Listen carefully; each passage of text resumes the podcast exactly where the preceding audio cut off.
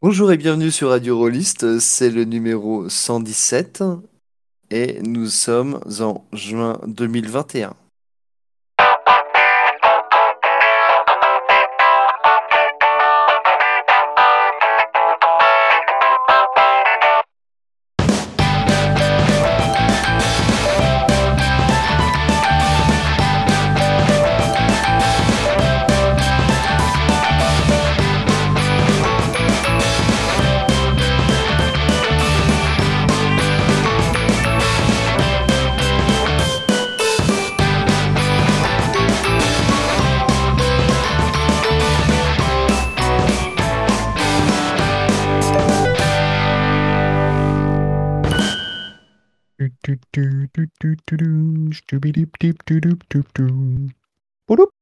Bonjour à tous. Alors euh, ce soir c'est le daron qui est dans la place, le taulier, le chef, le grand mamamouchi. Et euh, comme euh, tous les vrais bons tauliers paternalistes, c'est-à-dire que je viens, je me, mets, je me mets dans le meilleur fauteuil, mais je ne fais rien. Je vais donc euh, me contenter de présenter cette émission, euh, laquelle contient de magnifiques chroniques. Avec euh, tout d'abord Dorothée qui nous parlera de Dirty MJ. Bonjour. On va essayer de faire ça, oui, en effet. Puis Lisa qui nous parlera du consentement dans le jeu de rôle, avec une chronique à distance. Voilà, je, du coup, je dis bonjour à sa place. Et enfin Com qui va nous parler de Nix. Mais oui, tout à fait. Salut tout le monde. Et je suis pas d'accord avec toi. Hein, je suis bien placé pour savoir que le rôle d'animateur, c'est évidemment celui qui est le plus important. Sans, bon animateur, euh, il n'y a que des émissions pourries.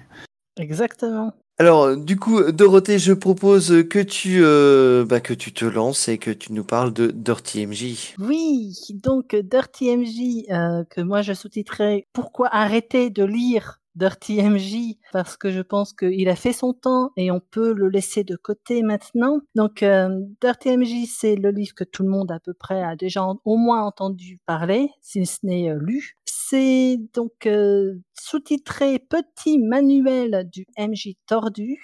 Vos joueurs vont souffrir et ils en redemanderont tout un programme. Alors, à la base, c'est un, une compilation de 10 articles écrits par John Wick, de 1999 à 2000, donc ce n'est pas très très euh, récent. Ça a été publié dans le magazine Pyramide et il y a un dernier article qui a été publié dix ans après en, anniversaire, dans la version anniversaire euh, de ces articles. Ce sont des articles qui ont été écrits pour clairement faire la polémique. L'auteur John Wick en est fier. Ce sont les articles qui ont été les plus commentés. Euh, c'est euh, un peu outrancier par moment, même beaucoup outrancier, et c'est revendiqué. John Wick, on va pas tellement le présenter, hein, c'est euh, l'auteur ultra connu, ultra prolifique de jeux de rôle. C'est lui qui a fait La Légende des Cinq Anneaux, des Sept Mers. Il a fait des suppléments Cthulhu, des suppléments Golarion pour Pathfinder. Enfin, il est prolifique, il est talentueux, il le sait, il le dit.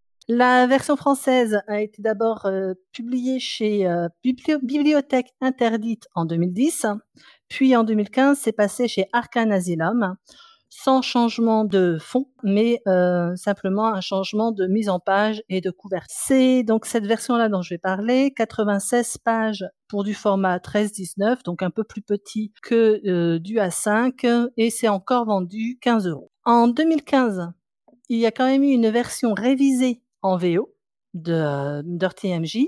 C'est, ça a été révisé par John Wick lui-même. Et en fait, il recontextualise les articles qu'il avait écrits à l'époque. Et surtout, il fait une réécriture du chapitre 4 qui est, à mon sens, qui était le chapitre le plus problématique et qu'il qualifie lui-même de conseil pas très sain en mode passif-agressif désagréable. Mais on n'a pas cette version-là en français. Nous, c'est toujours la première version euh, non révisée euh, et donc c'est une version qui n'est pas connue, je pense, des gens qui euh, lisent encore Dirty MJ et c'est bien dommage. Il y a aussi eu un Dirty MJ 2 en 2016, euh, publié en français, mais que je n'ai pas lu parce que j'ai pas le sens du sacrifice assez grand. Alors, la question qu'on peut se poser, euh, c'est pourquoi encore en parler maintenant? On parle quand même d'articles écrits euh, fin des années 90. On est en 2021. Pourquoi toujours en parler? Ben Parce que déjà, il a eu énormément de succès. Je pense que c'est, en livre de conseils de meneurs de jeu, c'est un de ceux qu'on a le plus entendu parler, enfin dont on a le plus entendu parler. C'est un livre qui était assez euh, novateur dans le sens où, enfin, à l'époque, il y avait quand même peu de conseils directs pour les euh, pour la maîtrise. Donc c'est aussi pour ça, je pense qu'il y a eu énormément de succès. Et c'est surtout un livre qui est toujours cité. vous aurez toujours dans une conversation euh, de meneurs de jeu qui se qui a des problèmes de joueurs, enfin avec ces joueurs, quelqu'un qui va euh, citer euh, Dirty MJ en se qualifiant lui-même de euh, MJ sadique et en expliquant comment il a humilié euh, un de ses joueurs ou comment il s'apprête à humilier un de ses joueurs. Je vais quand même préciser certaines choses. C'est que là, je viens d'employer MJ sadique, mais dans le bouquin, c'est cité une seule fois. John Wick, lui, va utiliser MJ tordu. Oui, Pardon, euh, non, mais du coup, j'allais te demander, c'est quoi du coup le. C'est quoi l'idée de John Wick? C'est-à-dire, euh, est-ce qu'il écrit un bouquin en disant, voilà, euh, grâce à ça, MJ, vous allez pouvoir faire du mal à vos joueurs? Ou comment il le présente en fait, son bouquin? Genre, il dit, ça va vous être utile, pourquoi? Parce que, effectivement, j'imagine que c'est pas juste, grâce à ce bouquin, vous allez devenir le plus sadique des MJ, quoi. Alors, lui, justement, il va quand même faire beaucoup de contradictions entre tous ces articles. C'est une succession d'articles, donc il va dire une chose et son contraire sans aucun souci. Pour lui, euh, c'est, euh, il va donner surtout des exemples de ce que lui a fait pour que vous puissiez les utiliser en disant regardez moi j'ai fait ça euh, pour régler tel tel problème pour faire avancer euh, lui ce qui va mettre en, enfin ce qui va surtout développer c'est cette idée que il faut absolument euh, mettre des épreuves à ses joueurs, à ses, enfin au, PJ. Il faut euh, faire tout pour euh, donner de l'adversité, pour les faire chuter, pour qu'ils puissent se relever.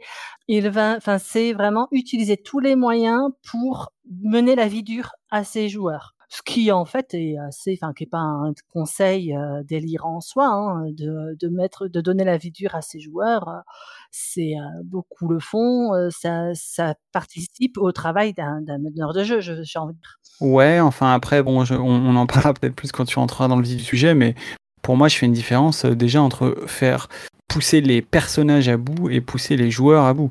Autant euh, j'ai aucun problème à, pousser des personnages dans leur retranchement, euh, autant euh, faire du mal aux joueurs, ou, enfin c'est pas ce que tu as dit, hein, mais ça me paraît déjà plus problématique, effectivement. Alors, on a quand même, à mon sens, par moment une petite confusion entre euh, personnages et joueurs de, de ce que de ce que j'ai compris moi de ma lecture. C'est que des fois on sait pas trop si c'est euh, vraiment euh, frustrer le joueur, enfin amener au, à bout le joueur ou amener à bout le personnage. Et c'est ce qui aussi me pose souci pas mal. Oui, il cherche beaucoup à déstabiliser le joueur. Oui, ah, totalement, totalement. Parce qu'il met en place donc, euh, quelque part, c'est des, euh, des procédés manipulatoires. Euh, ah, totalement, c'est un marionnettiste. Dans le sens du jeu, certes, on peut au moins lui reconnaître ça, mais c'est très manipulatoire. Ah oui, oui, oui, c'est en fait, il le dit. Utilisez tous les moyens en votre possession pour manipuler vos joueurs. C'est oui, c'est il va faire tous ses conseils à travers des illustrations en fait de campagnes qu'il lui-même a menées et il va dire voilà moi ce que j'ai fait dans cette campagne qui était géniale parce que c'est moi qui l'ai menée.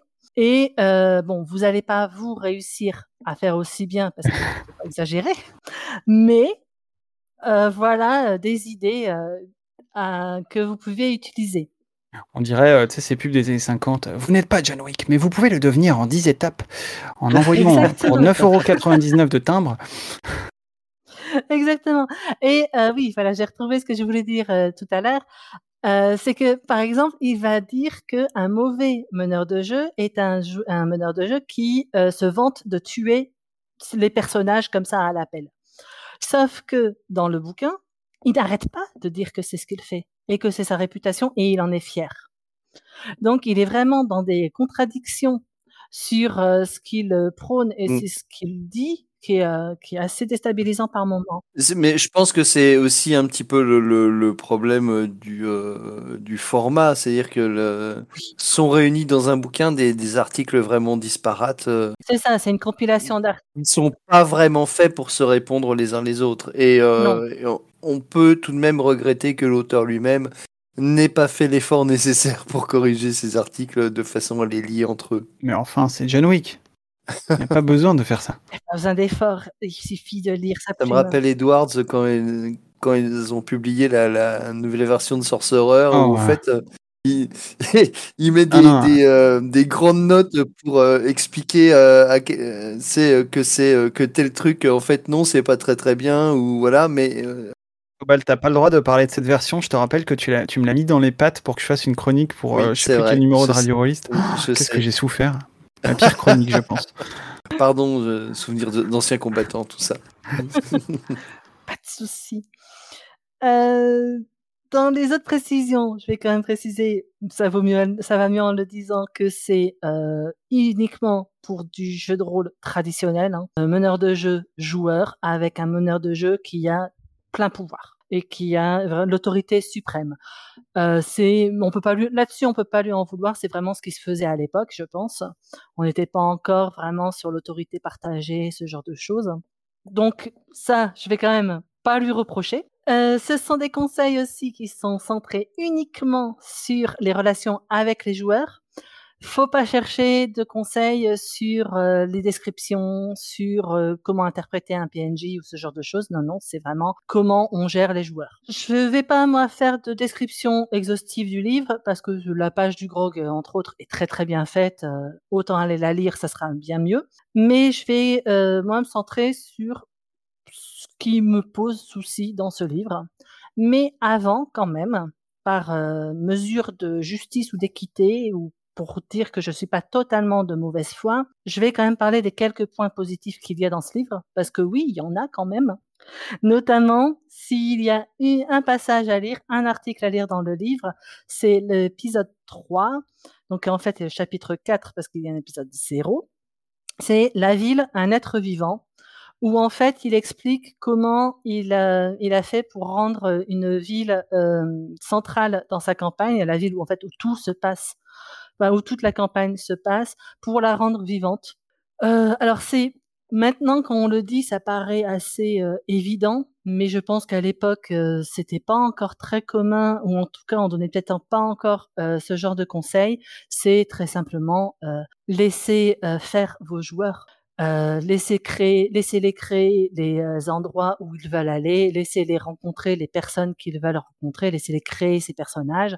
Et ce qui est encore plus intéressant, c'est donc euh, là c'était sur une campagne vampire, donc avec plein de factions, plein de euh, plans de manigance, de manipulation, etc. Et c'est, eh bien, les chefs de ces factions, laissez-les jouer par vos personnages. Laissez-les, eux, faire les manigances dans leur coin contre les personnages. Donc, non, laissez-les interpréter par les joueurs pour qu'ils puissent manigancer contre leurs propres personnages.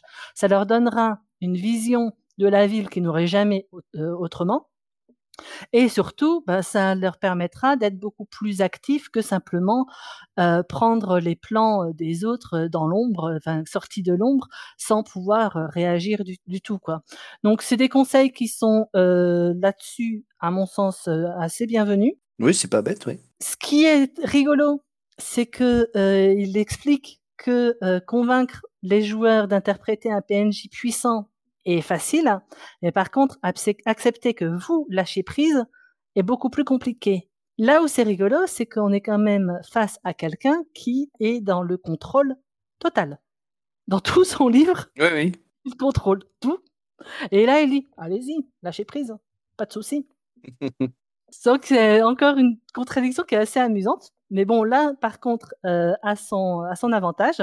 Ensuite, dans les autres conseils, mais euh, là, c'est encore plus classique, c'est euh, n'hésitez pas à utiliser les histoires connues, plagier, plagier, n'ayez pas honte.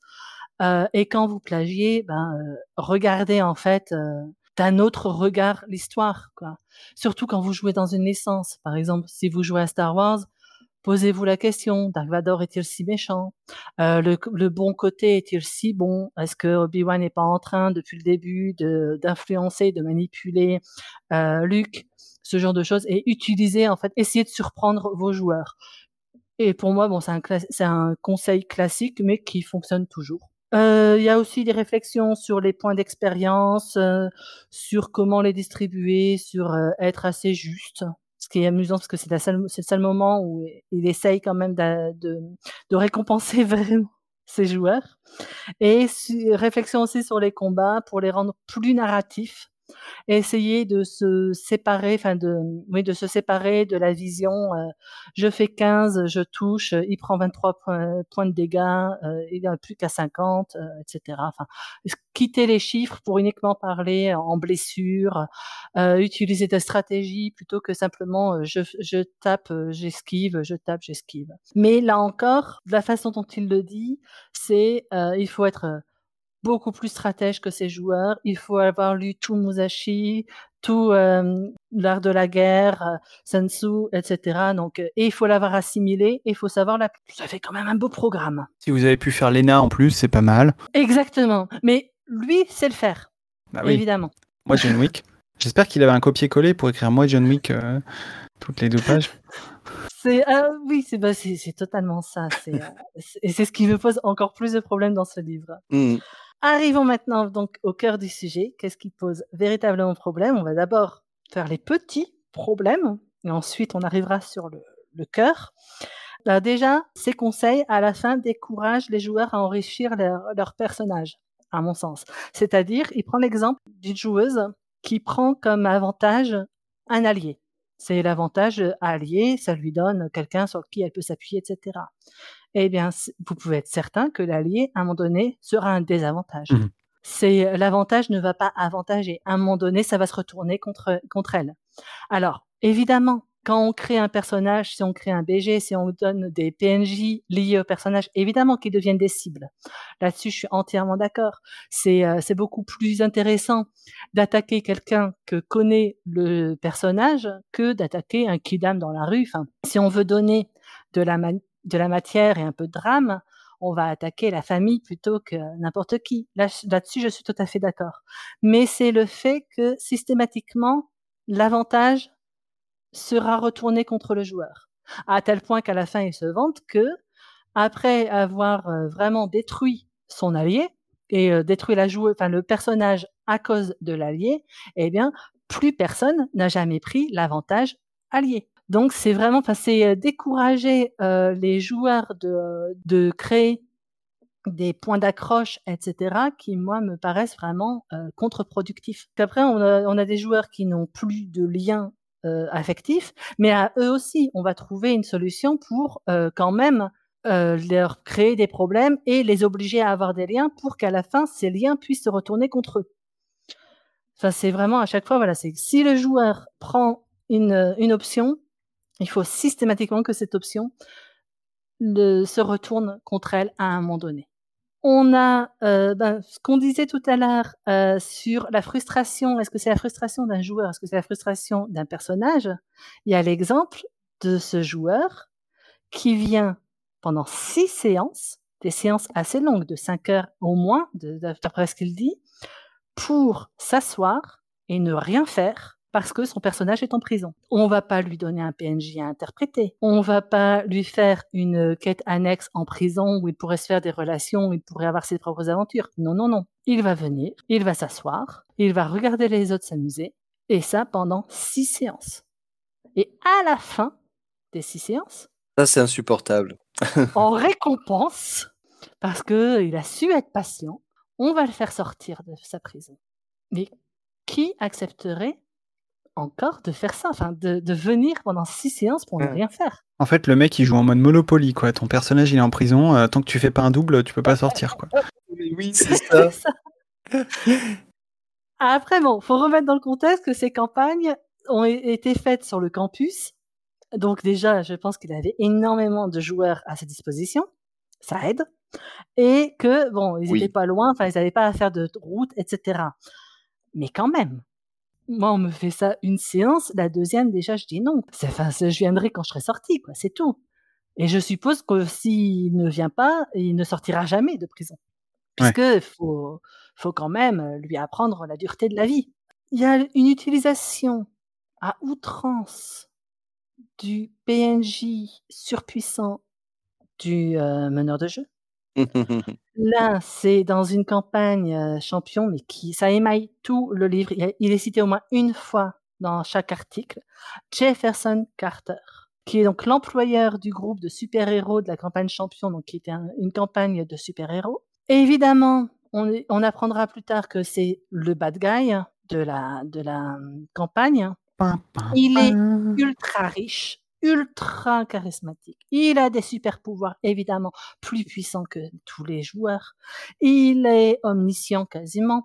Il fait des plans dans les plans dans les plans. Donc on se rend compte que la moindre action faite par les joueurs avait été prévue par Jefferson Carter. Ah putain, ça c'est insupportable ça.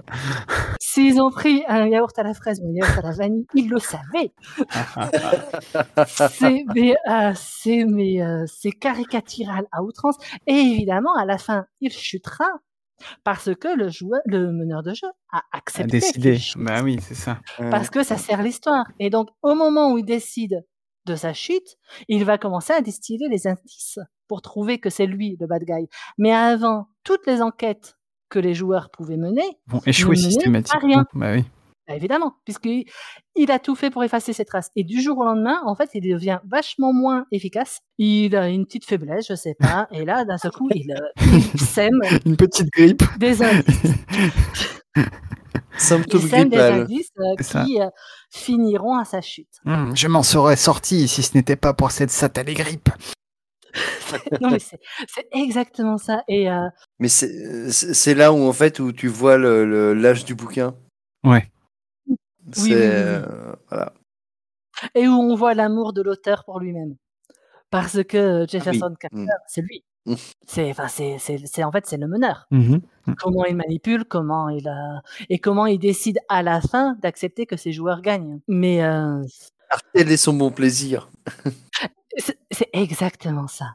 Et enfin, arrivons donc au pire du pire, qui est régler les problèmes entre joueurs Non. En jeu. Oh non. Ah mon dieu. Rien que le titre, c'est bon, t'as tout dit. Et là, en plus, je vais vous faire des petites citations parce que il faut le texte. Donc, on va d'abord commencer par deux exemples de gros builds. Clairement, les joueurs sont euh, des gros builds, ont décidé de faire des personnages surpuissants, surtout que s'il y en a un, ça sera un vampire, un autre un champion, donc facile à faire des super-héros euh, gros buildesques. Et on va pas leur parler en leur disant non mais là ta fiche, euh, franchement, enfin ton personnage euh, t'abuse un peu, euh, ça serait bien de réduire la voilure. Euh, et bien toi au niveau de la de, de, du, euh, de la table et puis ça ça ça ben tu réduis enfin tu refais ton perso pour qu'il soit plus sympa quoi. Non non non non non. Au premier qui a fait un donc une machine de guerre hein, clairement mais qui quand même pour avoir quelques points supplémentaires s'était créé un inconvénient berserk qui évidemment un seul élément pouvait déclencher son mode berserk et dans la ville où ils étaient, évidemment, ce, cet événement ne pouvait jamais avoir lieu. Donc, le John Wick, ce qu'il conseille, c'est pas de parler à son joueur pour dire qu'il faut pas qu'il faut pas faire. Il va dire, je cite, le joueur connaissait toutes les subtilités des règles de création de personnages de et il les avait exploitées jusqu'à la dernière. Au lieu de lui demander tu me prends vraiment pour un abruti? Je l'ai laissé créer son monstre de combat en gardant simplement l'œil sur son défaut berserk. Au bout de quelques parties, les joueurs commencé à se plaindre. Ils affirmaient que le personnage en question n'était qu'un arsenal de pouvoirs ambulants, affamé de gloire et incapable d'interpréter son personnage correctement. Je leur ai dit que j'étais bien d'accord et qu'ils allaient devoir patienter un peu. Après avoir vu une étincelle sournoise et perverse qu'ils connaissaient bien dans mon regard, ils se sont contentés de sourire doucement et ils ont attendu que la tempête s'abatte. Et évidemment, après arrive un manipulateur mental qui euh, déclenche le, mo- le mode berserk et donc euh, le joueur, enfin le personnage détruit tout, tue des innocents et évidemment termine mal. Mais c'est vraiment ce côté, au lieu de lui parler, bah, je vais le défoncer. Alors que, enfin, si vous trouvez qu'un personnage n'est pas correct, dites-le au joueur, il peut corriger. Le deuxième exemple, c'est donc toujours un gros bill, et là, il, il dit bon, il considère quand même que le joueur a un peu triché parce qu'il utilise les failles dans les règles, enfin, il tord un peu les règles, etc. Donc, encore une fois, il ne va pas lui parler. Il va créer un adversaire encore plus puissant, ce qui est pas difficile quand on est le meneur de jeu. Hein. Il suffit de créer, euh, enfin, de donner plus de points de création ou, ce- ou ce genre de choses. Et puis, il va donner comme conseil procurez-vous deux, jeux de dés identiques. C'est facile si vous jouez à un jeu qui ne nécessite qu'un type de dés comme vampire. En l'occurrence, c'était une, une campagne vampire. Ensuite, disposez-les derrière votre paravent, comme si vous veniez d'obtenir un résultat parfait. Gardez-les bien au chaud, n'y touchez pas. Finalement, quand vous aurez réduit Bob la Brute à une masse de chair sanguinolente, faites un jet de dés, ignorez-le. Regardez tristement les dés derrière votre écran, ceux que vous avez mis de côté avant le début de la partie. Retirez votre écran, montrez au joueur votre résultat. Réussite critique. Bob la Brute est désormais Bob le Hachi. Pas de chance. Si on faisait un nouveau personnage? Mais quelle honte Le mec, il est, il est tellement genre. euh, Ah, j'ai même pas de mots. C'est Bah, c'est un contrôle fric, et donc euh, Ouais, voilà. mais c'est- c'est, ouais, mais là, là, c'est le côté manipulateur. Enfin, c'est, c'est encore pire, quoi. Ouais. C'est vraiment. euh, et c'est un côté j'humilie mon joueur. Mais c'est ça. Parce que là, c'est ah, t'as voulu jouer au plus puissant, c'est moi le plus puissant. Enfin, il y a un, un côté aussi très euh, je vais montrer qui est le plus fort. Ouais. Mhm. C'est je maîtrise. Non, mais en plus, euh, j'adore. Tu vois, le gars, il dit, euh, Ah, c'est pas bien. Il a un peu tordu les règles. Hum, du coup, je vais tricher pour pouvoir euh, le massacrer, quoi. C'est ça. Eh ben, en parlant de règles, il y a le conseil pour régler le problème de l'expert, celui qui, en partie, va euh, toujours pinailler sur les règles, va euh, dire oui, mais euh, t'as pas pris en compte la troisième alinéa de, l'obscur volume. Alors lui il est problématique parce que pas tant parce qu'il fait ralentir la partie ou des choses comme ça, il est problématique parce que les autres joueurs vont commencer à l'écouter. Et il dit, Ah, ouais. et parce que Du coup, tu perds de ton autorité de MJ de tout puissant, quoi. Défier ainsi votre Ah, autorité n'est pas très sain. Non mais j'adore parce que en plus il considère que c'est un problème. Moi j'adore avoir des joueurs comme ça à ma table. Comme ça, j'ai pas besoin de mémoriser les règles. Et quand j'ai un doute, je me tourne vers euh, vers machine et je dis bah euh, tiens, euh, toi qui as lu le bouquin, euh, qu'est-ce que t'en penses C'est ça. Ou alors on lui dit juste, ben, euh, on verra ça après. Ouais. Là, on le fait comme ça, on verra ça après. Et on regardera les règles. Et à ce moment-là, pour la prochaine fois, on refera les bonnes règles. Mais euh, c'est moi aussi, j'aime bien quand il y a quelqu'un plutôt expert. euh, puis logiquement, ça se passe quand même en complicité. Bah oui. Mais donc là, comme c'est pas très sain de défier votre autorité, vous devez absolument prendre des mesures draconiennes. Faites quelque chose de grave, quelque chose de tordu. Donc, ce qu'il préconise, c'est de, par exemple, enlever la fiche du personnage, enfin du joueur, devant lui. Rien dans les règles ne dit que le meneur n'a pas le droit d'enlever la fiche de son joueur.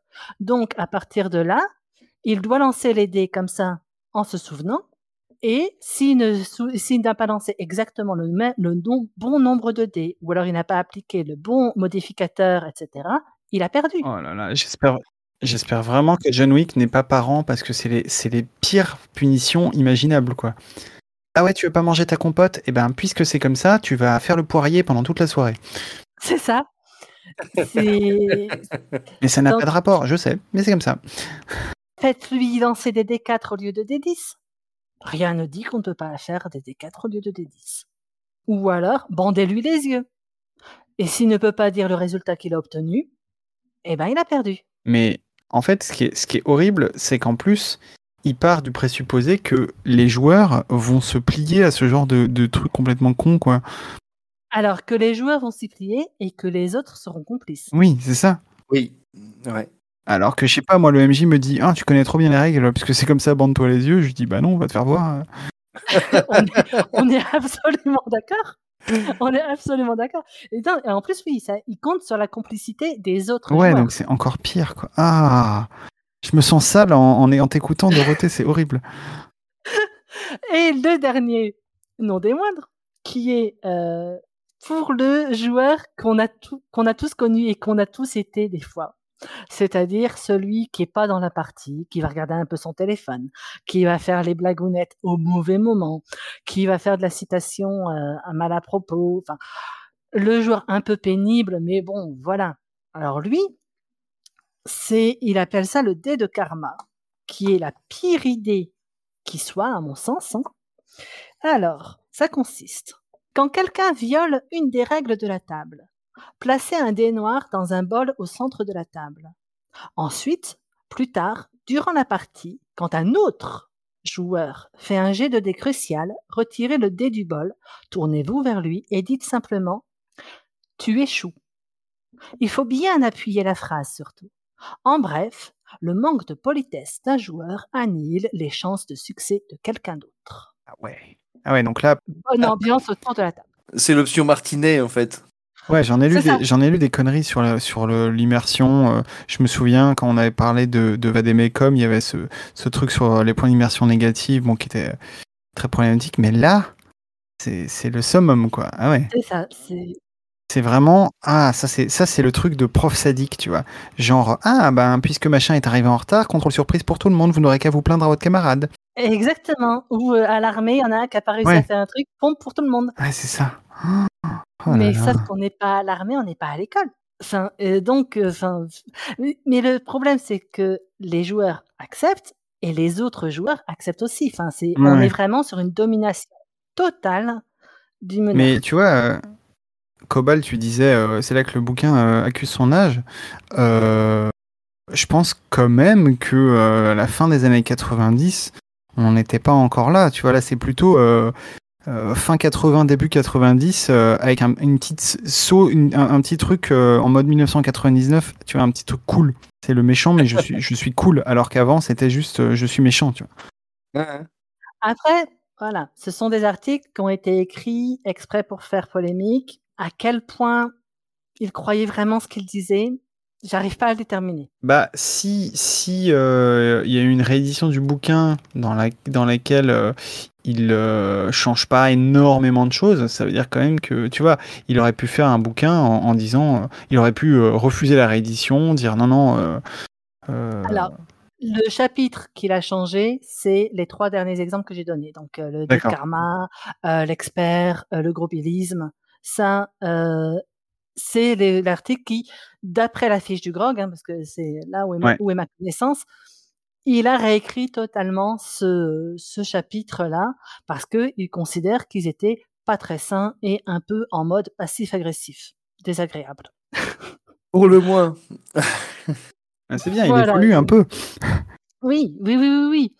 Euh, mais ce qui est, ce qui est amusant, c'est que quand on lit, par exemple, la V2 de euh, la septième mère ou des choses comme ça, on est vraiment plus dans euh, laisser faire les joueurs, euh, laisser leur euh, inventer euh, tout ce que vous, enfin, les, enfin, décrire les scènes. euh, on est vraiment plus dans un lâcher prise du euh, meneur. On se dit que c'est quand même c'est quand même étonnant que ce soit lui qui ait écrit les deux. Ouais. C'est, euh, il y a une, enfin, il y a une, euh, une sorte de Dr. Jekyll et Mr. Hyde, euh, de- enfin, de John Wick, quoi. Donc, pour conclure, je pense que euh, ce livre, actuellement, n'a plus besoin d'être lu. On va être clair. Ah Non, puisque tu en as fait la chronique, c'est bon, c'est fini. Voilà, c'est fini. Euh, non, mais c'est que les, les bons conseils se retrouvent quasiment partout maintenant et sont quand même intégrés dans beaucoup de pratiques euh, rôlistiques, à mon sens. Faire décrire par vos personnages, faire créer les personnages, euh, faire plus de narratif que du simple chiffré, etc. C'est des choses qui se disent quand même relativement partout. Qui en ressort, c'est juste ces mauvais conseils qui peut-être ont été amendés plus tard, mais en tout cas pas dans la version française. Donc c'est un livre des fins des années 90, début 2000 qu'on peut laisser euh, à cette période-là et ne plus regarder. Et quand même, pour la petite euh, note finale, son final à lui, c'est règle 1, il n'y a pas de règle, règle 2, tricher quand même. Voilà, je pense que ça résume tout son livre. Eh ben, Mhm. Ouais. Donc arrêtez les gens de citer Dirty MJ, s'il vous plaît. Mais euh, donc, euh, comme je le disais hors antenne, euh, j'avais un vague souvenir de ce bouquin et ce dont je me souvenais surtout, c'était que l'auteur aimait beaucoup se regarder écrire. Clairement. Ça, en plus de tout le reste. C'est, il faut aimer le style de John Wick. hein. Il y en a qui aiment beaucoup.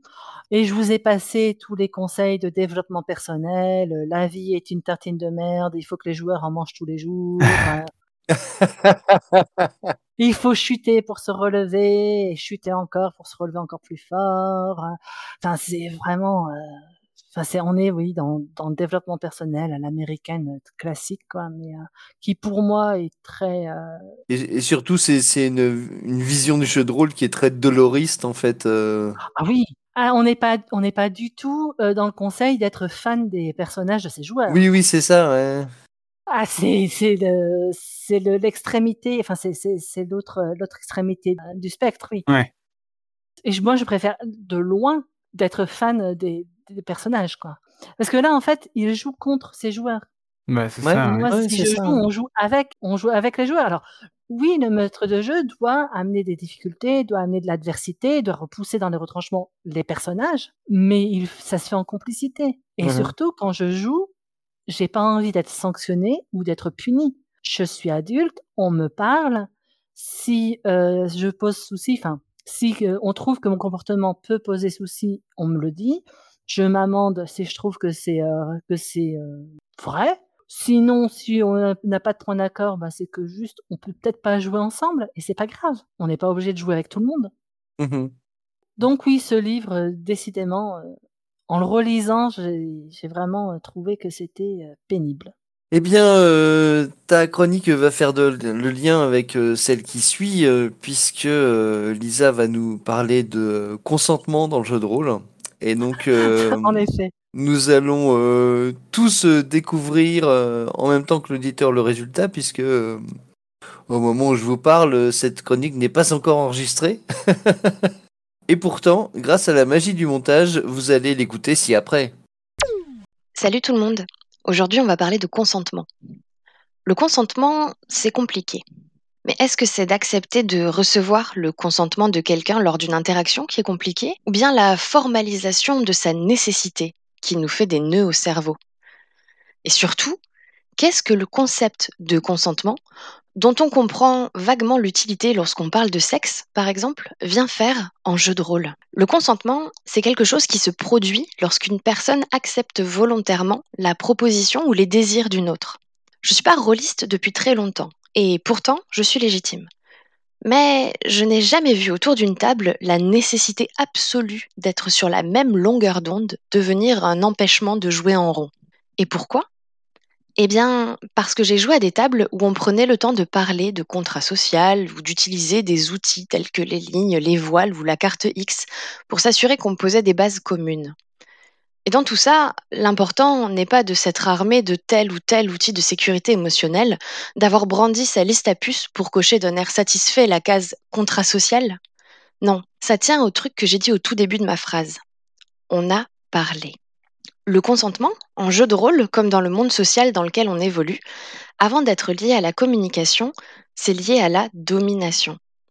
Même lorsqu'on a l'impression de consentir librement à quelque chose, il y a un rapport de domination entre celle qui propose et celui qui dit ⁇ je suis d'accord ⁇ Le fait de consentir à quelque chose n'est d'ailleurs pas toujours synonyme de rééquilibrage dans un rapport de domination, même lorsqu'on a l'impression que ce rapport de domination n'existe pas, qu'on ne le voit pas. Par exemple, lors d'une partie de jeu de rôle, vous foirez votre jet de dés. Et l'AMJ décrit comment votre personnage chute dans un ravin, se casse les deux jambes. Elle vous met hors jeu jusqu'à l'intervention d'une chirurgienne magicienne. Vous, vous aviez peut-être autre chose en tête en termes de conséquences pour ce jet de dés. Pourtant, vous considérez peut-être que c'est normal que l'AMJ décide et qu'on passe à la scène suivante. C'est parce que vous acceptez le rapport de domination entre vous et le. Vous ne participez pas à la décision, vous acceptez, c'est tout. Maintenant qu'on a posé ça, on fait quoi? Est-ce qu'on se demande avant chaque description de lieu, chaque résultat de dés, euh, si tout le monde est d'accord avec une proposition?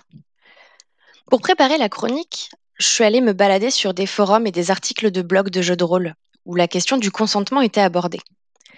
Et il y a une question que j'ai pas mal lue sur les forums que j'ai consultés. C'est comment on fait pour jouer s'il faut s'assurer que la moindre de nos paroles ne va pas heurter un joueur ou une joueuse à table? Alors, je ne doute pas que la question puisse être posée de bonne foi, même si j'ai parfois l'impression que c'est un faux problème. Ce que j'ai lu sur ces forums et ces blogs était parfois hyper intéressant. Des réflexions basées sur la pratique personnelle de joueurs et de joueuses qui prennent le temps de se demander pourquoi tel outil de sécurité émotionnelle est utile ou pas, ou dans quelles circonstances. Lorsqu'on pratique le jeu de rôle, Parfois, et certains disent même de plus en plus souvent, on rencontre des cartes X, des lignes, des voiles, le script change ou d'autres outils de sécurité émotionnelle. Alors je ne vais pas détailler ces outils, c'est pas l'objet de cette chronique. Et si vous êtes curieux, vous trouverez tout ce qu'il faut dans les sources de la chronique. Mais je vais quand même vous parler d'un principe que j'aime beaucoup et qui s'intègre facilement pendant une partie. C'est celui que propose Eugénie du blog euh, Je ne suis pas MJ, mais elle nous dit c'est celui qui subit qui choisit. Pour illustrer ce principe, on peut revenir, si vous le voulez bien, à notre chute dans le ravin. On rembobine entre le moment où vous avez foiré ce jet de et celui où la MJ vous a imposé toutes les conséquences.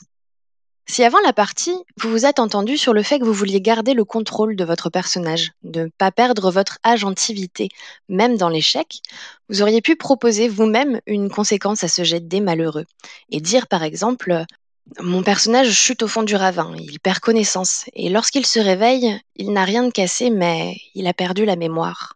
La MJ peut toujours vous faire une contre-proposition. Les autres joueurs et joueuses à table peuvent même vous suggérer des trucs. Au final, c'est vous qui décidez. Vous restez en contrôle de votre personnage.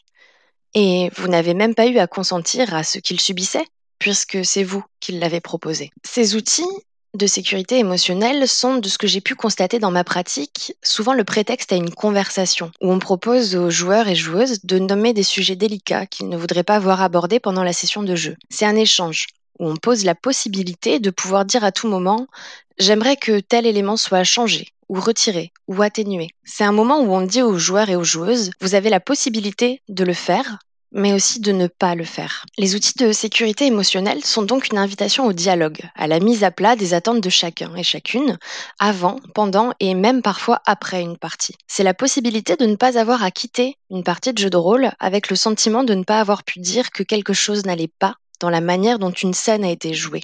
C'est la possibilité de se dire qu'on met les bases d'un rapport de confiance avec les personnes autour de la table pour consentir à quelque chose un jour et dire qu'on n'en veut plus la fois suivante sans se sentir jugé pour ça. Par exemple, je n'ai en général aucun problème avec les trucs gore. C'est même quelque chose que j'aime bien. Pourtant, si avant une partie, j'ai pas envie de voir trop d'hémoglobine, J'aime savoir qu'on ne me traitera pas d'emmerdeuse juste parce que je demande à ce qu'on évite d'être trop graphique dans nos descriptions. J'ai donné mon consentement pour du gore une fois, je peux le retirer. Je peux le redonner pour la partie suivante. Est-ce qu'il s'agit de censure? Est-ce qu'il s'agit d'entrave à la liberté de s'exprimer librement? De faire exploser son roleplay et d'en tapisser les murs? Je pense que non.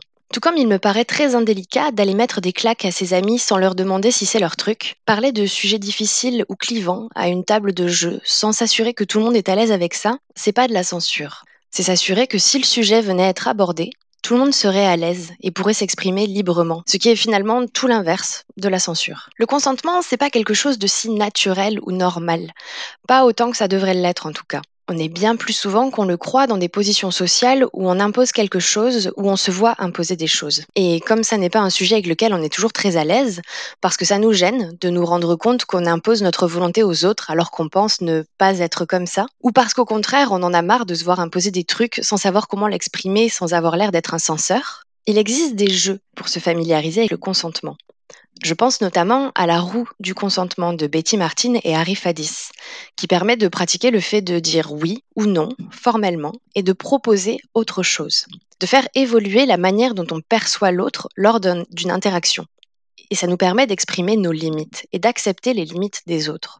Dans une pratique ludique, avoir la possibilité d'insérer des outils pour inviter les joueurs et les joueuses à parler de leurs limites, indéboulonnables ou ponctuelles, me donne envie d'interroger la manière dont le consentement est perçu hors de ce cadre, dans la vie de tous les jours. Proposer aux participants et participantes d'une partie de jeu de rôle de poser des lignes et des voiles avant de commencer une partie, c'est l'opportunité d'expérimenter, dans l'espace partagé d'une partie de jeu de rôle, la possibilité de donner et de retirer son consentement, de questionner son rapport aux autres et la place qu'on leur accorde dans nos pratiques. C'est l'occasion de se demander qui est sensible au consentement et pourquoi. Qui investit ce champ et devient force de proposition dans l'élaboration d'un cadre où le consentement a une place Ça devrait aller de soi lors d'une interaction, hors conflit, de s'assurer que tous les participants et participantes passent un moment de qualité dans lequel leur consentement est respecté. Parce que le consentement, c'est important. Alors donc voilà. Ah, C'était vraiment intéressant. Moi, j'ai appris plein de trucs. hein. Oui, puis c'est vraiment rigolo de voir la différence avec, euh, avec John Oui. Et euh, c'est là où on se rend compte à quel point les, les pratiques ont changé quand même. En, en, en mieux. Oui, parce que là, il n'y a pas de, de X-Card, il n'y a pas de ce genre de choses. hein.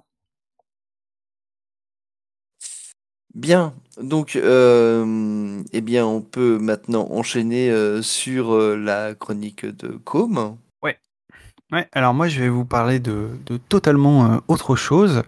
Voilà, parce que je, je, re- je reviens à des choses plus classiques. La, chronique, j'allais dire la chronique de, de Tonton, Tonton Junior, je sais pas. Euh, je vais vous parler de, je vais vous parler de Nix. Euh, je sais pas comment ça se prononce, mais je vais le prononcer Nix comme ça, ça, ça peut donner lieu à tout un tas de jeux de mots sympathiques. Euh, qui est donc un jeu du, du qui est paru euh, il y, en- il y a, il y a une poignée de mois maintenant, c'est paru en novembre 2020, euh, dans une relative discrétion, et ce que je trouve très dommage parce que c'est vraiment un, un super jeu euh, qui, dénote un petit peu par rapport aux autres euh, productions du Grumpf par plusieurs points. Et euh, moi, c'est parce que c'est pour ces raisons-là, c'est parce qu'il dénotait un peu qui m'a intéressé. Alors au niveau purement format, il se trouve sur Lulu. C'est 5, 5 euros le PDF de 50 pages et je sais plus combien il est en, impression à la demande, mais c'est pas pas beaucoup plus cher. Donc c'est vraiment honnêtement pour ce, prix-là une bonne affaire. Le sous-titre du jeu c'est Fantasy urbaine. Et euh, c'est donc un jeu où les, PJ euh, incarnent ce qu'il appelle le grand des lames, qui sont euh, une, figure quelque part entre le, le protecteur et le justicier du monde invisible. Le monde invisible, c'est euh, la société magique et surnaturelle euh, qui se superpose à la nôtre. Tout ça se passe sur l'île de Manhattan, à New York. Ça se passe de nos jours. Tout ça est très orienté euh, intrigue et, mystère, euh, avec un peu d'action aussi. Enfin, moi, ça m'a immédiatement fait penser, euh, rien qu'en découvrant le pitch, à la, la série de BD Capricorne de Andreas. Euh, qui est vraiment sur un, sur pitch similaire avec un détective euh, euh, ésotérique, on va dire, qui se balade comme ça, qui a plein d'aventures. Donc c'est assez pulp aussi. hein. C'est un jeu en campagne. Clairement, il n'est pas fait pour du one shot. Euh, L'idée, c'est ce type de jeu avec lequel on a un- une, grosse session zéro, pendant laquelle on va tout créer en commun. Donc, on va créer les persos, les PNJ majeurs, on va créer les grands pr- principes de l'univers aussi. Je dis on, mais en réalité, même si c'est un jeu avec MJ, euh, en fait, le MJ a pas énormément de, prise pendant cette session zéro, à part peut-être une sorte de rôle de facilitateur, mais, euh, mais tout ça est créé en commun, quoi. Et ça, c'est vraiment chouette parce que euh, c'est la force des, jeux qui ont une session zéro, c'est de laisser la main euh, aux joueurs sur pas mal de choses euh, au niveau univers, ce qui fait que bah on s'en souvient beaucoup plus après puisqu'on l'a créé nous-mêmes. Et puis euh, là, il y a le côté cool de on va créer des mystères, on va créer des dangers, etc. Ce qui est une manière de dire au MJ, bah voilà, j'ai envie que qu'il y ait ça dans la campagne. Et voilà, je veux pas rentrer dans les détails de la session 0, mais ça se fait en partie par le biais d'un questionnaire qu'on peut aussi euh, remplir entre la, la session 0 et la, la première session de jeu euh, à proprement parler. Et, euh, et moi, je sais, parce que je, je, je vais en parler après, mais on a, j'ai lancé récemment une campagne de ce jeu avec notamment euh, Cobal ici présent à la table. Et, euh, et je sais pas ce que tu en as pensé, Cobal, mais moi j'ai trouvé que la session 0 était hyper riche. C'est-à-dire que moi, en tant que MJ, je me suis dit, ah, mais j'ai presque trop de trucs. Vu tout ce que vous amenez là, j'ai plus qu'à piocher. au- vraiment, Ouais. c'est le, c'est le supermarché de l'intrigue, quoi. C'est vrai que j'ai- trouvé aussi euh, que le système, on va dire, de génération, de relations, de trucs comme ça, est, est quand même plutôt, euh, plutôt pas mal foutu. Un, un truc que j'ai moins aimé, par exemple, c'est euh, le mélange des, euh, tu sais, des, des post-it euh, au-dessus des, des avatars. Ah oui. Donc, euh, donc euh, pour expliquer aux auditeurs, donc euh, il y a un certain nombre de personnages pour lesquels on a des représentations, euh, voilà, des dessins quoi. Ouais. Et en fait, pour, euh, pour chacun d'eux, on les imagine avatars de quelque chose, en gros. Ouais, c'est ça. C'est-à-dire qu'en fait, il y a des, il y a des, euh, c'est les arcanes, voilà, dans le, dans le jeu, qui correspondent plus ou moins aux, aux arcanes de tarot un peu, un peu réinventés. Et l'idée, c'est que, euh, en fait, on, on en prend. euh, alors moi, je les ai pris au hasard. On en prend un certain nombre selon le nombre de joueurs. Et euh, on demande aux joueurs euh, d'écrire des choses à leur propos. Ça peut être un mot, ça peut être une courte phrase, genre ne sort que la nuit, euh, a oublié son nom, voilà des choses, des, tout petites comme ces amorces d'intrigue.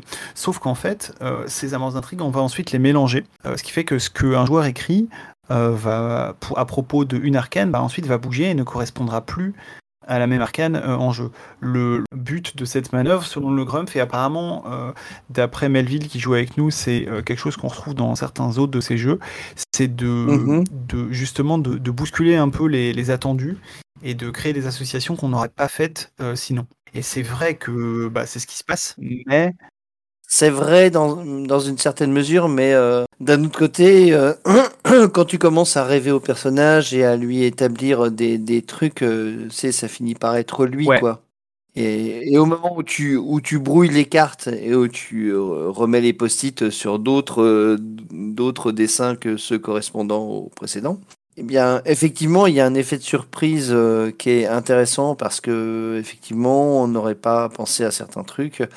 Euh, mais d'un autre côté, euh, on perd des éléments euh, qui collaient hyper bien euh, et été, euh, que j'aurais aimé voir exploiter, moi, personnellement. Et- Ce mélange, il fait, il est pas un peu artificiel en fait de vouloir surprendre pour surprendre plutôt que. Alors en fait, je pense que je pense que sur ce point, moi, je- si je devais changer les choses, et là pour le coup, ça tient vraiment à la, je pense, à la manière dont moi j'ai fait les choses. Je suis pas sûr que le Grumpf le conseille fondamentalement comme ça. C'est que j'avais pas dit aux joueurs que ça allait être mélangé après. Parce que je trouvais ça, c'est c'est mon côté John Wick. Euh, je me disais, ah, ah, ils vont être surpris et tout. Alors qu'en fait, euh, à mon avis, si tu le dis dès le départ, euh, peut-être que tu as des choses un petit peu moins fortes ou je sais pas. Mais en tout cas, euh, ouais, ça évite ce côté frustrant peut-être. Après, voilà, effectivement, c'est pas, bon, on peut faire sans. Hein, c'est, ça fait partie des, des conseils. euh, mais, euh, mais c'est intéressant. En tout cas, ce qui est, plus intéressant que cette petite manipulation-là en tant que telle, c'est euh, vraiment le côté euh, euh, les joueurs vont créer euh, les acteurs majeurs en fait du monde dans lequel ils vont, ils vont évoluer.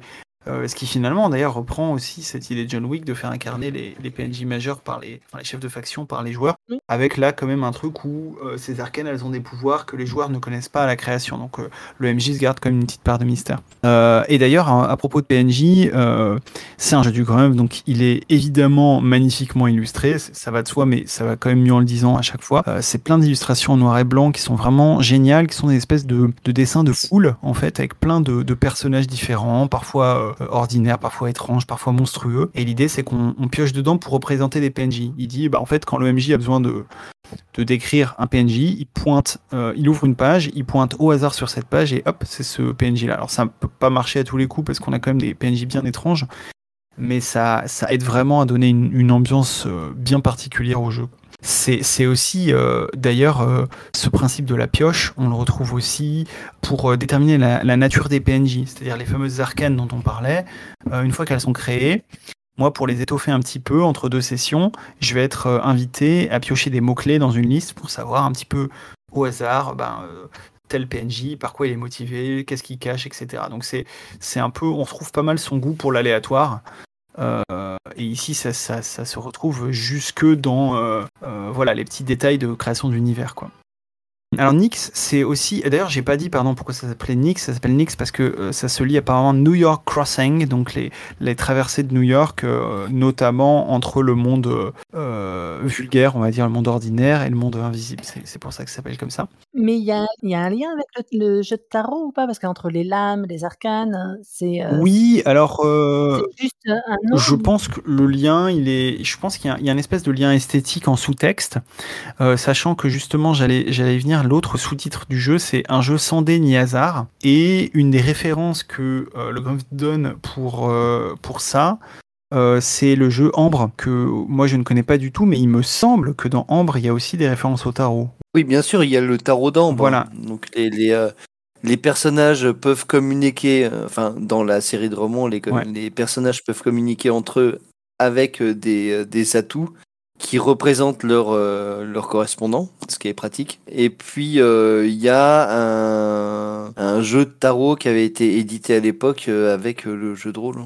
Ouais, donc je pense que je me demande si l'inspiration tarot vient pas de là en fait, parce que c'est vrai que sinon elle est, elle est pas si présente que ça dans l'univers de jeu, mais je me demande si ça vient pas de là. Après, euh, ouais, je pense que fondamentalement c'est le côté, euh, c'est cool de faire des références au tarot, hein, ça va pas énormément plus loin que ça, ce qui, ce qui est Mm. vrai d'ailleurs, c'est cool. Ah, mais il n'y a pas besoin de plus. Non, et puis en fait, ça donne presque envie, euh, tu sais, euh, d'avoir avec ta campagne, tu as euh, finalement tes lames de tarot. Ouais, Tu sais, tu as un truc qui est euh, spécifique à ce à quoi tu joues. C'est euh, les personnages euh, que tu as créés en début de Mm, mm. dans la session zéro. Ouais, ouais, c'est ça. Et alors l'autre inspiration de, de Nyx, c'est euh, les jeux euh, Belonging Outside Belonging dont on parlait dans, l'émission euh, précédente de Radio Rollist. Et là aussi, hein, on en retrouve les marques assez claires. Donc si vous avez écouté l'émission et que je vous parle du fait qu'il y a six archétypes de personnages, il y a six clans auxquels ils appartiennent. Sur les fiches, les persos, ils ont des capacités, qui sont les choses qu'ils peuvent faire tout le temps.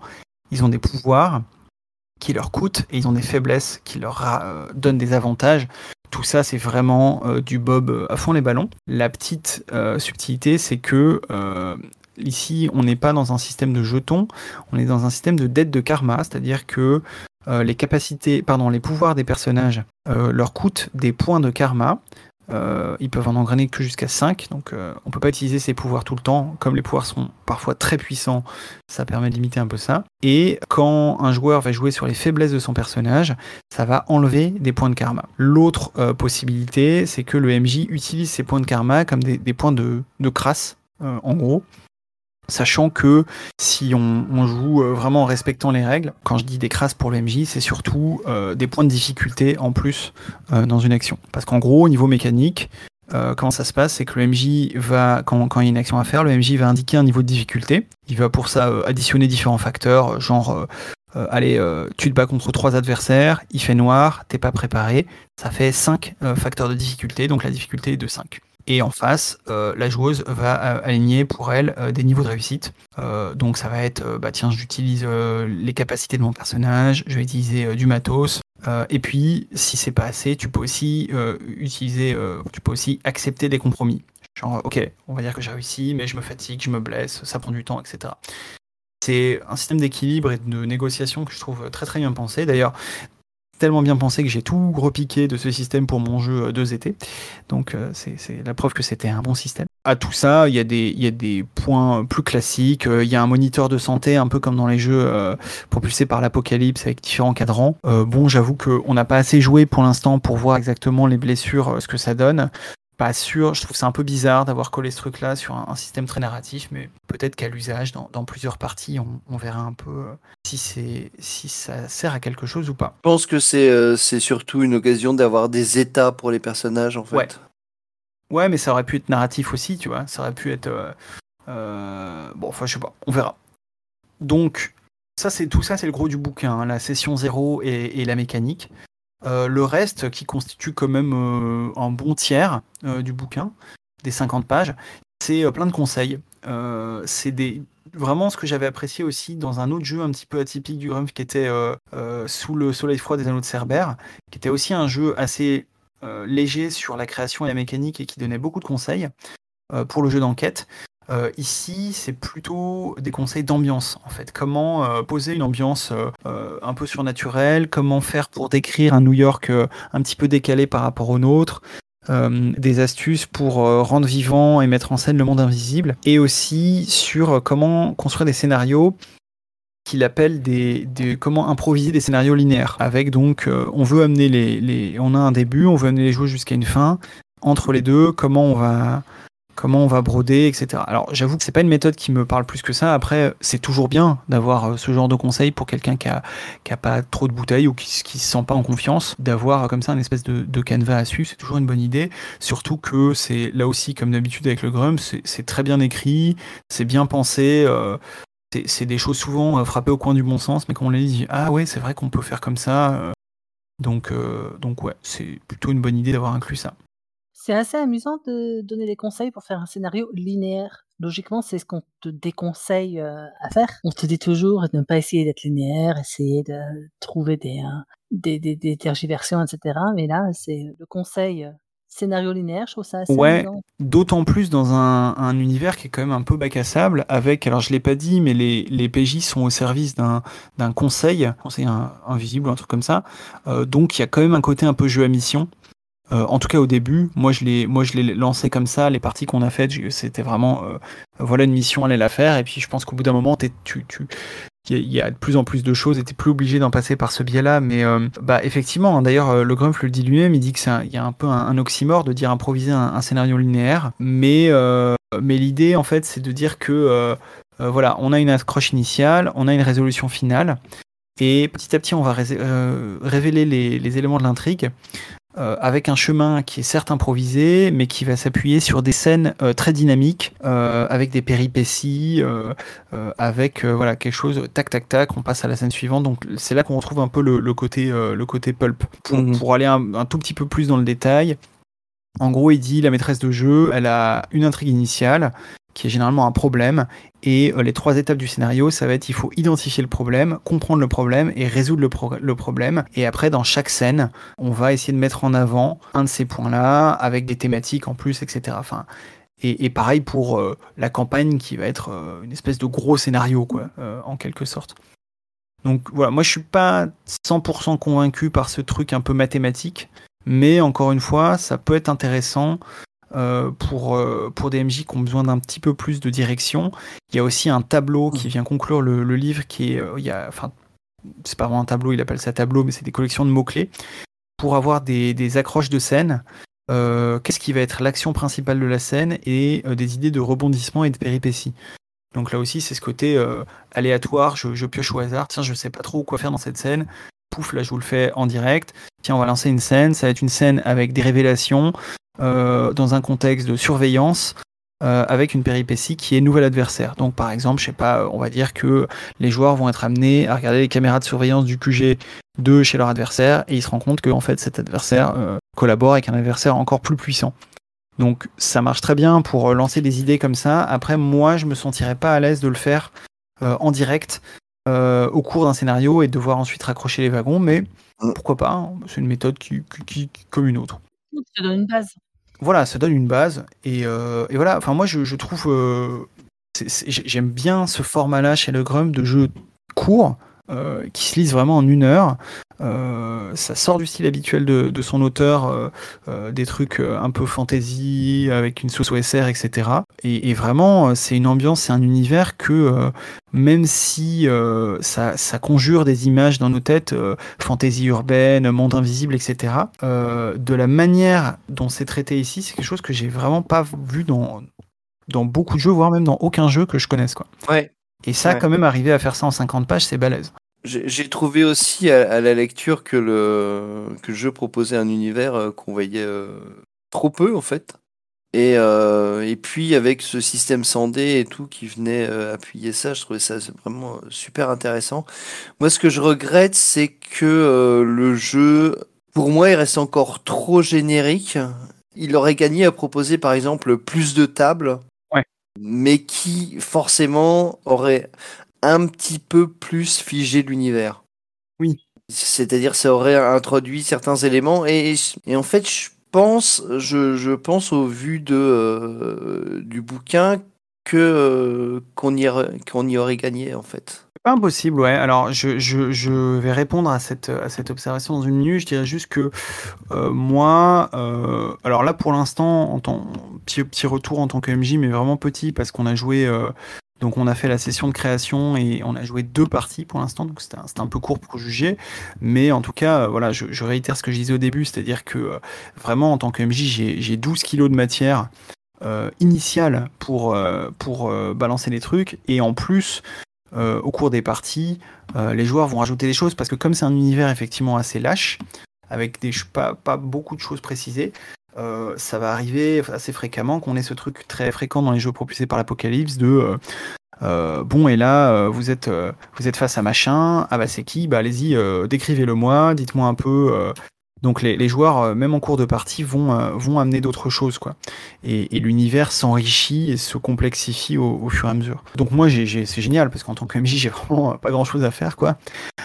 système très simple, il marche, il marche très bien, d'après ce qu'on a pu en voir pour le moment. Moi, le seul truc que je regrette, c'est ce côté des points de karma que, encore une fois, comme je le disais, si on joue vraiment by the book, les points de karma, on peut mettre que, que mettre des facteurs de difficulté en plus qu'on va révéler aux joueurs au dernier moment. Genre, ah, tu pensais que tu pouvais réussir l'action euh, avec tes 4 euh, aides face au, à ma difficulté de 4, et eh ben non, je te mets un point de karma et tu foires. Je trouve que c'est un peu dommage. Mhm j'aurais bien vu quelque chose, comme d'ailleurs je le propose dans, dans deux étés, clin d'œil, clin d'œil, euh, de euh, bah, justement, euh, ça, ça, introduit, je claque un point de karma pour mettre un, un bâton narratif dans les roues d'un personnage, pour le mettre en difficulté sur, pas forcément dans une scène d'action, etc. Ça me paraît être un usage qui, qui est d'ailleurs souvent le cas avec les points de crasse, les points machin comme ça. c'est bizarre qu'il l'ait pas repris là tel quel. Mais bon. Et pour répondre à ton à, ce que tu disais sur le fait que euh, un contexte plus précis aurait été pas mal, eh ben euh, le Grumpf a, exaucé tes prières, ou presque. Ah oui euh, Puisqu'il a sorti en mai dernier un supplément gratuit euh, sur, son, sur sa page Tipeee, je crois c'est Tipeee, hein, ou Patreon, je sais plus, enfin bref, ça, euh, supplément gratuit à Nix qui s'appelle Artemis, donc qui est un contexte de jeu complet, mhm. euh, qui se déroule dans le même univers, avec les mêmes mécaniques de jeu, sauf que là on joue plus du tout des lames à New York, on joue des personnages immortels, plus vieilles que, que, que l'humanité peut-être, qui peuvent être de différents types, il y en a très peu. il est possible que les PJ soient les seuls immortels. ils ont des pouvoirs immense, mais alors là, à côté les pouvoirs des personnages de Nick, c'est rien du tout. et en fait, euh, quand la campagne d'Artemis commence, euh, plusieurs des immortels viennent d'être tués. Ouais. Et euh, il y a quelque chose ou quelqu'un qui se fait appeler Artemis, qui les chasse en fait, qui a trouvé un moyen de les détruire. Et donc les immortels survivants, qui sont les PJ, vont se retrouver pour la première fois depuis des siècles en se disant bon ben là, on va mettre de côté nos histoires passées parce que il faut qu'on se défende contre Artemis et qu'on arrive à, faire tomber cette organisation ou cette personne ou cette chose, on ne sait pas trop au début, euh, sachant que euh, c'est une course contre la montre parce que il y a une mécanique de jeu qui fait que au fur et à mesure des scénarios, les joueuses vont accumuler des indices, des informations sur Artemis et de son côté, Artemis, elle va, elle va amener, il y a un système de, de compte à rebours qui fait que régulièrement, elle va retrouver les immortels, se confronter à eux potentiellement en tuer un, et à chaque fois qu'elle fait ça, il y a euh, quelque chose qui s'appelle dans le jeu la rupture, où en fait le, le, monde, l'univers, euh, va changer un tout petit peu. Euh, des, des, points de détail vont changer et, vont être façonnés dans le sens d'Artemis. Donc en gros, si les PJ n'agissent pas et ne font pas attention, non seulement ils vont être abattus un par un, mais en plus le monde va changer à leur défaveur. Donc le, contexte est, vraiment très très cool. Il y a, y a en gros des petites règles en plus pour qu'est-ce que ça veut dire euh, créer un personnage immortel, qu'est-ce que ça change, quel, pouvoir ils ont, euh, etc. Donc voilà, il y, a des, conseils aussi pour euh, mettre en scène les, aventures, plein de, choses du côté MJ pour déterminer qu'est-ce que c'est Artemis, quelles sont ses origines, ses buts, etc. Et évidemment aussi quels sont ses points faibles, comment, les, joueurs peuvent être amenés à, trouver des choses pour, la défaire. Ça répond pas tout à fait à ta demande parce que c'est quand même un contexte extrêmement euh, particulier. Euh, il, il, paraît qu'apparemment c'est un contexte de campagne en fait euh, que le Grumpf avait dans ses tiroirs depuis des années, mmh. qu'il a mmh. ressorti là euh, en, en, la, en, le collant euh, à Nix. Mais euh, en tout cas, c'est une, proposition vraiment cool et je trouve ça toujours très intéressant quand les, les auteurs de jeux hackent en, en, quelque sorte leur propre jeu pour proposer des trucs qui vont un peu à côté. Euh, donc voilà, c'est gratuit, donc euh, même, je pense qu'on peut le lire. Euh, alors on peut pas vraiment y jouer sans les règles de Nix, mais au moins à, lire, c'est hyper inspirant, quoi. En tout cas, ça donne vraiment envie. Ouais. Moi, ça, ça me donnerait surtout envie de faire un, un supplément avec une certaine vision de Manhattan et des, des conflits qui s'y passent. Et, Ouais, Ouais, bah écoute, euh, John Grumpf, si tu nous écoutes, tu sais comment nous tirer un peu plus d'argent. Non, mais euh, ouais, voilà, c'est, c'est, euh, je trouve que c'est un truc qui est euh, inspirant. Voilà. Ouais, ouais, ouais. Non, non, mais c'est. Enfin voilà, donc euh, moi je vous, je vous, conseille très fortement la lecture au minimum de, de Nyx, ainsi que, que d'Artemis. Et, euh, et moi, j'ai bien envie que le Grumpf continue de nous, nous préparer, euh, nous continue de nous proposer comme ça des choses euh, qui font un petit peu un pas de côté par rapport à ce dont il a l'habitude, parce que de toute évidence, euh, c'est très efficace. Eh bien, euh, eh bien, ma foi, voilà, c'est la fin, les amis. Il va falloir nous séparer. la, la tristesse. Euh, eh bien, ma foi, ce fut un plaisir de présenter à nouveau une émission euh, avec vous. Voilà, j'espère que, vous que ça vous a plu. Et à la prochaine. Salut à tous. Ciao, ciao Au revoir.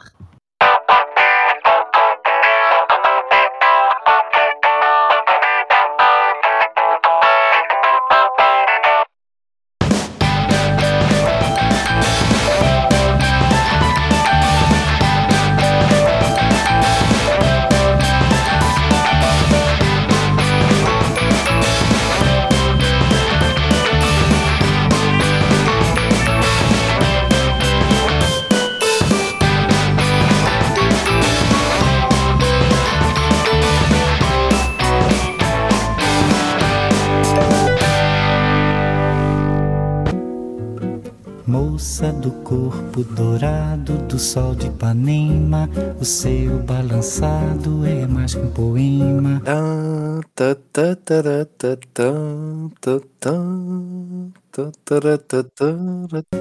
É a coisa mais linda que eu já vi passar.